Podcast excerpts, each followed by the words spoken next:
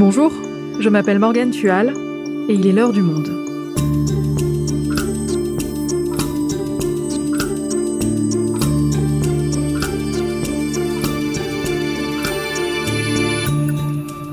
Aujourd'hui, nous allons vous décrire le quotidien terrible de certaines adolescentes livrées à elles-mêmes dans le quartier populaire de Barbès, à Paris. Elles ont entre 11 et 17 ans, elles sont sans domicile fixe et elles côtoient des adultes qui, souvent, profitent de leur situation. Zineb Drief, journaliste à M, le magazine du Monde, a suivi ces adolescentes pendant plusieurs mois avec le photographe Hervé Lequeux. Elle nous raconte. Barbès, la cité des gamines perdues, un épisode produit par Cyrielle Bedu, réalisation Amandine Robillard.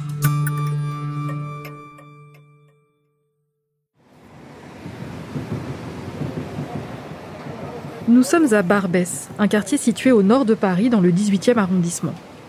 Comme beaucoup d'autres quartiers, il se gentrifie, mais il reste un des lieux les plus cosmopolites de la capitale. Ici, on trouve de nombreuses boutiques pour les diasporas africaines, et puis le mercredi et le samedi matin, il y a le marché, situé sous le métro aérien, et il ne désemplit jamais. À quelques mètres de ce marché, justement, dans la rue de la Goutte d'Or, une jeune fille presse le pas pour se rendre dans un lavomatique. Elle ne compte pas laver ses vêtements, mais retrouver ses amis du moment. Elle s'appelle Anna, elle a 13 ans, et elle connaît le coin comme sa poche.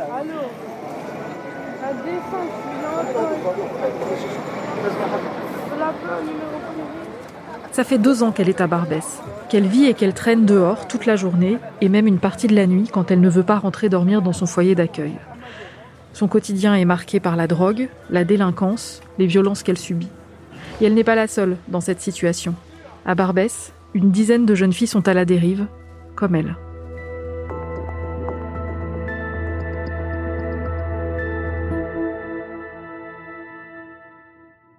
Zineb, pour commencer, est-ce que tu peux nous expliquer ce qui t'a amené au départ à t'intéresser à ces jeunes filles? Ça a démarré euh, assez simplement. C'était à la fin du mois d'août, un dîner avec euh, des copines, dont l'une euh, vit à la Goutte d'Or. Elle habite vraiment en face d'une des laveries. Et elle a parlé de la situation du quartier pendant très très longtemps et de façon très intense. Et puis elle a parlé des filles. C'était la première fois que j'entendais parler des filles de la Goutte d'Or ou de filles en tout cas qui sont dans une situation d'errance à Paris. Et je me suis demandé qui étaient ces filles, ce qu'elles faisaient là, euh, quelle était leur, euh, leur situation. Donc c'est ça, c'est la présence de filles qui t'a poussé à aller plus loin euh, Oui, c'est la présence des filles qui m'a un peu interloqué. ce qu'on sait, c'est qu'en 2016, il y a un, groupe de, d'enfants marocains qui arrivent à la Goutte d'Or, qui vivent une vie d'errance dans ce quartier. Donc ça fait quatre ans que ça dure. Il y a eu d'autres arrivées. Donc ça, on le savait. Il y a eu des articles qui ont décrit leur, leur situation. Donc j'étais plus ou moins au courant sans être euh, spécialiste. En revanche, j'avais absolument jamais rien lu ou entendu euh, sur euh, des filles à la goutte d'or. Et l'idée, c'était donc d'aller voir et de comprendre qui étaient ces, ces, filles. Et alors concrètement, qu'est-ce que tu fais pour comprendre qui sont ces filles? Pour comprendre qui sont ces filles, je suis allée à la goutte d'or. Donc c'était en septembre, il faisait beau, il y avait effectivement beaucoup beaucoup de jeunes dans, euh, dans la rue, à l'extérieur, et effectivement euh, plusieurs euh, filles dans ces groupes, entre, je sais pas, 14 et, et 18 ans, je dirais. Donc la première fois que j'y vais, j'observe et je constate effectivement que ce qu'elle m'a raconté est tout à fait vrai, qu'il y a des filles et qu'elles ont l'air plutôt abîmées. Et voilà, et qu'on le sent assez vite en fait, que ce sont des, des, des enfants et des ados qui vivent dehors. Et ça, c'est très frappant. C'est physiquement, ils font, ils font très très jeunes. Et alors, comment tu les abordes? Alors, les toutes premières, j'ai pas eu besoin de les aborder. C'est ces deux jeunes filles qui vont me demander une cigarette. Je suis dans la rue, je fume des clopes et donc elles me demandent une cigarette. Je leur donne une cigarette et on commence à se parler parce que je leur demande ce qu'elles font là, euh, euh, comment elles s'appellent. Euh, et je comprends pas très bien ce qu'elles font là, pourquoi elles sont là. Elles parlent de foyer, elles parlent de, de, Belgique. Elles, je, je comprends pas très bien leur parcours. Pendant ce temps, le photographe avec qui je vais travailler, Hervé Lequeux, a lui aussi commencé à aller régulièrement dans le, dans le quartier. Moi, j'ai un carnet, j'ai un stylo. Hervé, il a un appareil photo, donc c'est beaucoup plus compliqué. Et il va faire une, une immersion pendant plusieurs euh, euh, soirs d'affilée où, il reste euh, sur place des heures et des heures. il va créer un lien assez fort avec, euh, avec certains garçons et du coup certaines des filles qui sont autour, euh, autour de lui. Et c'est à ce moment-là qu'on va se retrouver tous les deux et qu'on va commencer à y aller très régulièrement ensemble. Moi, je leur explique bien ce qu'on est en train de faire parce qu'ils sont mineurs. Ça a été un, questionnement qu'on a beaucoup eu au magazine sur euh, qu'est-ce qu'on peut montrer sans leur porter préjudice. C'est quoi le consentement d'un ado, d'un enfant quand il te raconte sa vie mais qu'il n'est pas lecteur d'un magazine? Donc, ça, ça a, été, euh, ça a été assez long. Ils nous ont fait confiance. Et je crois que ce qui a aidé aussi, c'est que je parle le dialecte marocain. Donc on pouvait communiquer ensemble. Et euh, je pense que le fait d'être une femme les a rassurés. Elles racontaient assez sincèrement leur euh, parcours et assez facilement. Tu as donc réussi à te faire accepter, à passer du temps avec eux et notamment avec les filles. À quoi ça ressemble leur quotidien? On passait essentiellement du temps à marcher euh, dans le quartier. Hein. C'était trois rues, euh, aller d'un point à l'autre, d'une laverie à l'autre. Donc ils sont là, ils traînent. Mais vraiment, ils traînent. La journée, ils traînent. Ils sont dans la laverie ou dans la rue. Ils fument des joints. Ils retrouvent les copains. Il y en a toujours un qui disparaît parce qu'il est en garde à vue à l'hôpital. Euh, voilà, incarcéré au tribunal. voilà. Et donc c'est jamais c'est jamais tout à fait le même groupe. Il y en a toujours un qui manque. On ne sait pas très bien pourquoi, puis il revient deux, jours après. Et ils passent essentiellement leur temps à, prendre des médicaments ou à fumer des joints ou à boire. Donc à, se défoncer en fait dans la dans la rue euh, ou dans les laveries. Et ces laveries justement, elles ont l'air d'être des endroits très importants pour eux. La laverie, c'est vraiment le QG de tout ce groupe. En fait, il y a deux laveries euh, dans la rue et les deux sont occupés par ces jeunes. Euh, c'est leur point de repère, c'est euh, l'endroit où ils se réchauffent, c'est l'endroit où très longtemps ils ont dormi. Euh, ils dormaient en 2016, 2017, ils passaient la nuit dans, dans les tambours. Quand ils cherchent un copain, et eh ben, ils vont d'abord voir s'il n'est pas dans la laverie du haut de la rue ou celle du bas de, de la rue. Ils, ils mettent de la musique, ils dansent, ils, sont essentiellement là-bas pour se retrouver. C'est le lieu où ils se retrouvent.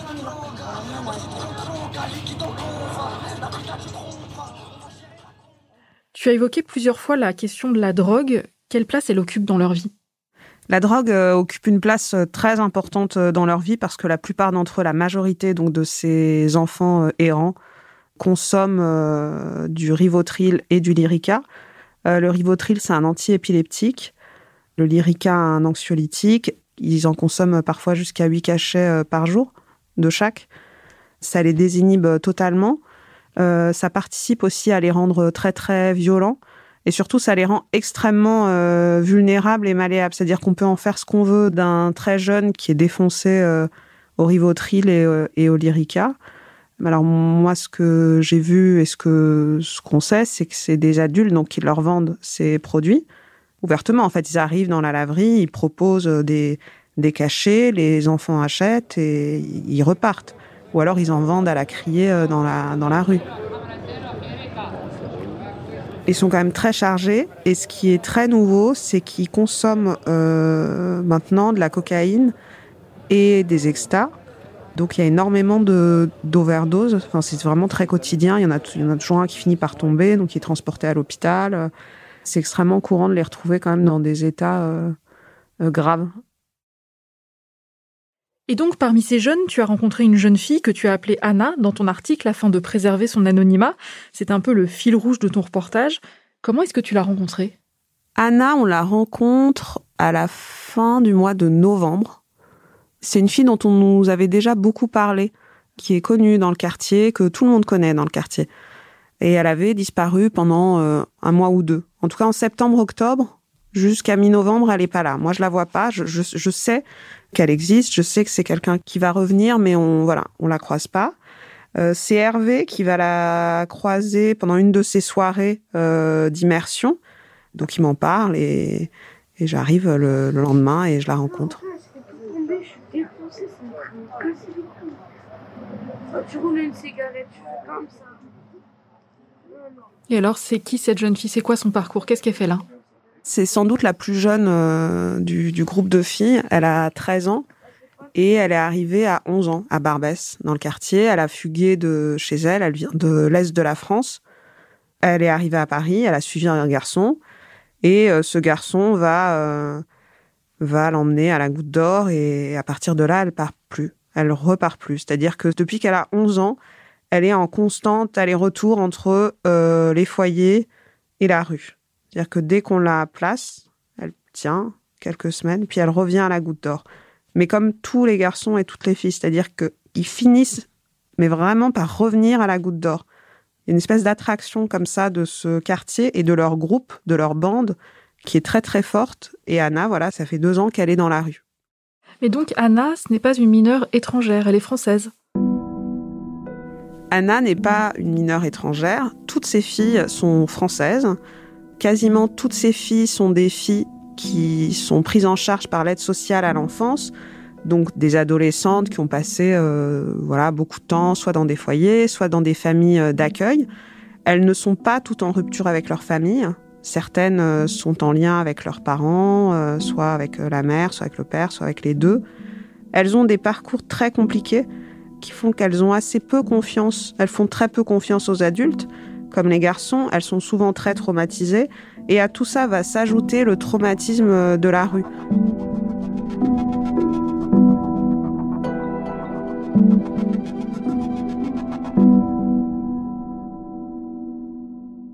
On a eu énormément de mal à se faire raconter euh, les nuits. C'est-à-dire qu'à un moment, on envisageait de les suivre euh, pendant la nuit pour savoir où elles dormaient, etc. Ça, ça a été extrêmement compliqué. On n'a pas, euh, on n'a pas réussi. C'est-à-dire que en dehors de, la goutte d'or, on ne pouvait pas les, voilà, les suivre, les voir. Alors ces filles, bah, c'est un peu comme les garçons, elles dorment où elles peuvent, euh, essentiellement dans des squats euh, autour de Paris, et sinon elles se font parfois héberger, euh, donc par des, par des adultes dont elles parlent pas beaucoup. C'est pas très compliqué d'imaginer que c'est des adultes qui les exploitent sexuellement, parce qu'on sait que les filles, plus que les garçons, dans des situations de rue sont beaucoup plus exposés aux violences, euh, notamment aux violences sexuelles. On a assez vite compris que toutes ont été victimes d'agressions sexuelles, de violences sexuelles, de viols, euh, de viols collectifs. Il y a énormément de vidéos qui circulent dans les téléphones euh, entre les jeunes et pas seulement. On nous l'a dit, elle, elle le raconte et elle, et elle partage aussi entre elles ces, ces, ces images-là. Donc, qu'elles sont surexposées aux, violences sexuelles. Ça, c'est pour les violences d'ordre sexuel. Est-ce qu'elles subissent d'autres types de violences? Alors, elles se battent, euh, mais on les bat aussi. Euh, on les agresse au couteau. Euh, par exemple, Anna, qui a 13 ans, elle a, une grande balafre sur la joue, donc c'est une cicatrice qui a un an, c'est un coup de couteau qu'elle s'est pris euh, dans un squat. Et quand je l'ai rencontrée, elle avait donc euh, elle, avait sa balafre, mais elle avait aussi euh, deux entailles très profondes au niveau de du cou. Quand je l'ai rencontrée, ça devait dater de cinq jours. Donc je lui ai demandé ce qu'elle s'était fait. Elle m'a raconté qu'elle avait tenté de cambrioler une, une pharmacie avec avec un copain. Donc ils, ce qu'ils font très souvent dans dans ces cas-là, c'est qu'ils utilisent des plaques d'égout qui, qui jettent contre la vitrine, elles se brisent, ils passent à travers. Et elle, en passant à travers, elle s'est pris un, du verre euh, contre le, le, cou et elle a fini à l'hôpital. Euh, puis elle s'est enfuie de l'hôpital euh, tout de suite après avoir été soignée. D'une heure à l'autre, ça peut, ça peut basculer et très mal finir. Et tu disais qu'elles revenaient toujours à la goutte d'or, euh, qu'elles revenaient toujours dans la rue, même quand elles avaient des places en foyer. Pourquoi elles préfèrent rester dehors? Elles se plaignent assez peu des foyers. Elles se plaignent des règles qu'on leur euh, impose dans un foyer. C'est-à-dire qu'il y a des horaires, que le téléphone n'est pas forcément autorisé tout le temps, qu'on ne peut pas fumer de joint euh, dans la cour, que on peut pas d'ailleurs fumer de cigarettes. et c'est des règles qui les contraignent et elles sont plus du tout habituées à la contrainte. Elles sont habituées à, vivre sans contrainte à l'extérieur. Euh, donc elles retournent euh, dehors. Ce qui est troublant, c'est qu'elles s'imaginent vivre euh, une vie trépidante, libre. elles voyagent, elles font comme les garçons. Hein. Elles quittent la Goutte d'Or pour aller à Bruxelles, pour aller en Allemagne, pour aller jusqu'en Suède. et elles reviennent. donc elles se racontent euh, qu'elles vivent une vie euh, très libre et plus rigolote qu'une vie en foyer ou une vie de famille. Et ça rend, d'ailleurs, ça les, les éducateurs, les, les, les, médecins, etc., racontent que ça rend leur travail très très compliqué parce que c'est extrêmement compliqué de les arracher à cette vie-là et à la rue.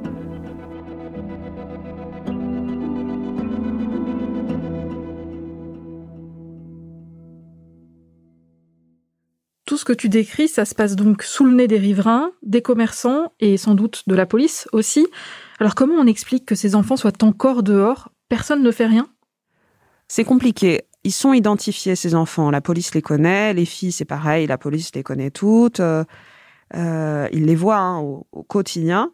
La ville de Paris a mis en place dès 2016, en fait dès 2016, euh, quand Paris se retrouve confronté à un phénomène qu'elle ne connaît plus depuis des décennies, donc le phénomène des enfants errants, il, il demande à des associations de, voilà de les de les suivre. Il, il tente de le faire aussi, y compris les filles. Il y a une association qui ne suit que les filles. La difficulté, c'est que c'est des adolescents qui mettent les nerfs des gens qui les prennent en charge à rude épreuve, parce que c'est assez décourageant d'avoir le sentiment que ça fonctionne, qu'on les sort un petit peu, et puis elles y retournent. Les garçons, c'est pareil, ils y retournent. La police les interpelle, ils les remettent dans des foyers, ils repartent des foyers.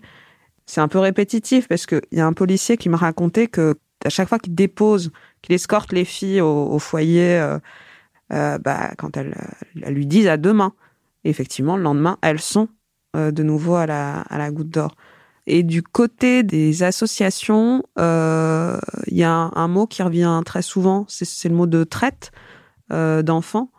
Et c'est un mot que les autorités ont plus de mal à, à, utiliser. Il y a un vrai débat entre plusieurs euh, institutions euh, sur est-ce qu'on peut parler de traite en ce qui concerne ces enfants ou pas. C'est quoi l'enjeu autour de cette qualification de traite des enfants? Alors, la traite des êtres humains, c'est le recrutement, le transport, le transfert, l'hébergement ou l'accueil de personnes par la menace ou le recours à la force ou à d'autres formes de contraintes.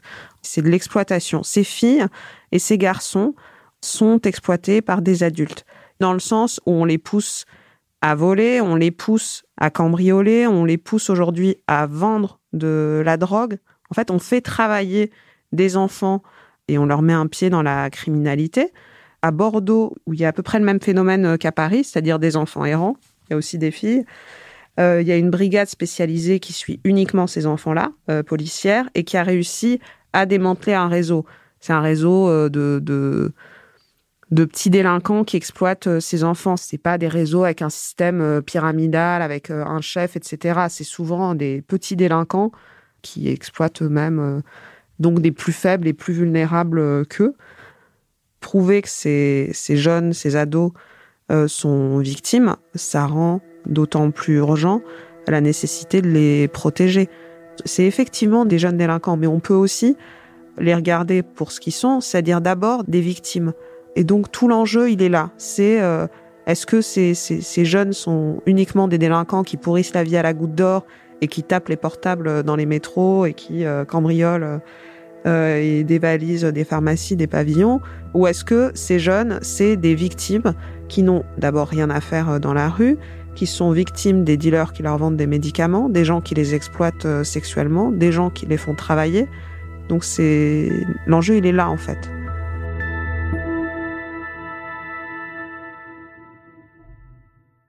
Et alors concrètement, qu'est-ce qu'il faudrait faire pour les sortir de cette situation? Est-ce qu'il y a des pistes qui sont évoquées? En tout cas, euh, il y a des choses qui sont faites, qui sont mises en place, euh, qui sont encore euh, parfois expérimentales parce que c'est un phénomène récent. Donc, on a vu hein, ce qui se passe à Bordeaux avec ce groupe d'enquête spécialisé. ce que disent les associations qui les suivent et qui les connaissent bien, c'est que l'urgence, c'est d'abord de les soigner, de les sevrer. Donc, en ce moment, dans les hôpitaux parisiens qui les reçoivent très régulièrement hein, aux urgences, il y a des groupes de réflexion autour de ça, et notamment à l'hôpital Robert Debré, qui, par sa situation géographique, euh, reçoit ces mineurs très, très régulièrement aux urgences. Donc, ils les ont vus débarquer en 2016, et ils tentent euh, aujourd'hui de, mettre en place euh, un protocole euh, pour les suivre le mieux possible et les sortir de là. Et ils ont quelques histoires qui se finissent bien et des cas de jeunes qui aujourd'hui sont vivent dans des foyers, ont repris des formations, ne touchent plus ni au Rivotril ni au Lyrica. Voilà. Donc il y, a des, il y a ces pistes autour de la santé de ces jeunes euh, qui, donnent, euh, qui donnent des résultats. Merci Zineb. Merci Morgane.